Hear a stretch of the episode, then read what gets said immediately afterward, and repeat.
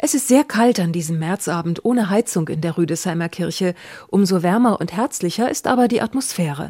Pfarrerin Renata Kivor-Ruppenthal entsendet zehn neue Hospizhelferinnen im Rahmen eines ökumenischen Gottesdienstes mit Urkunde und Segen in den Dienst. In einem Kurs haben sie sich monatelang vorbereitet, nicht nur medizinische Fakten gelernt. Man lernt kommunizieren auch auf andere Weise, auch nonverbal.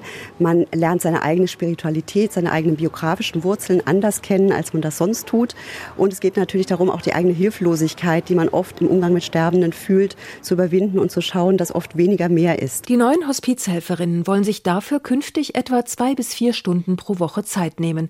Manche neben dem Beruf, wie die 48-jährige Mediengestalterin Stefanie Heckler.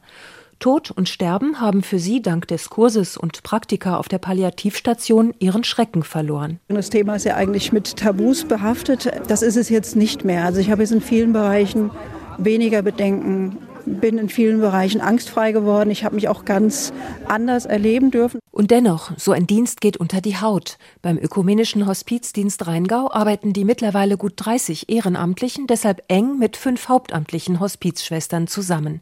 Die kennen ihre Patienten gut, überlegen sich, wer passen könnte und führen die jeweilige Hospizhelferin in die Familie ein.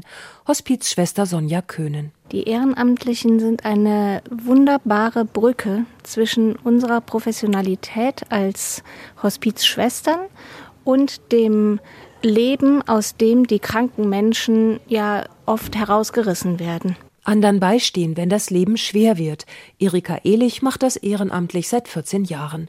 Und obwohl sie die Hospizhelferin mit der längsten Erfahrung hier im Team ist, so ist doch jede Begleitung wieder neu und anders. Wir lernen in der Ausbildung, dass wir eine Distanz wahren müssen und trotzdem lässt sich nicht vermeiden, dass es ein menschliches Miteinander wird, dass die Menschen einem geradezu ans Herz wachsen und die geben auch sehr viel zurück.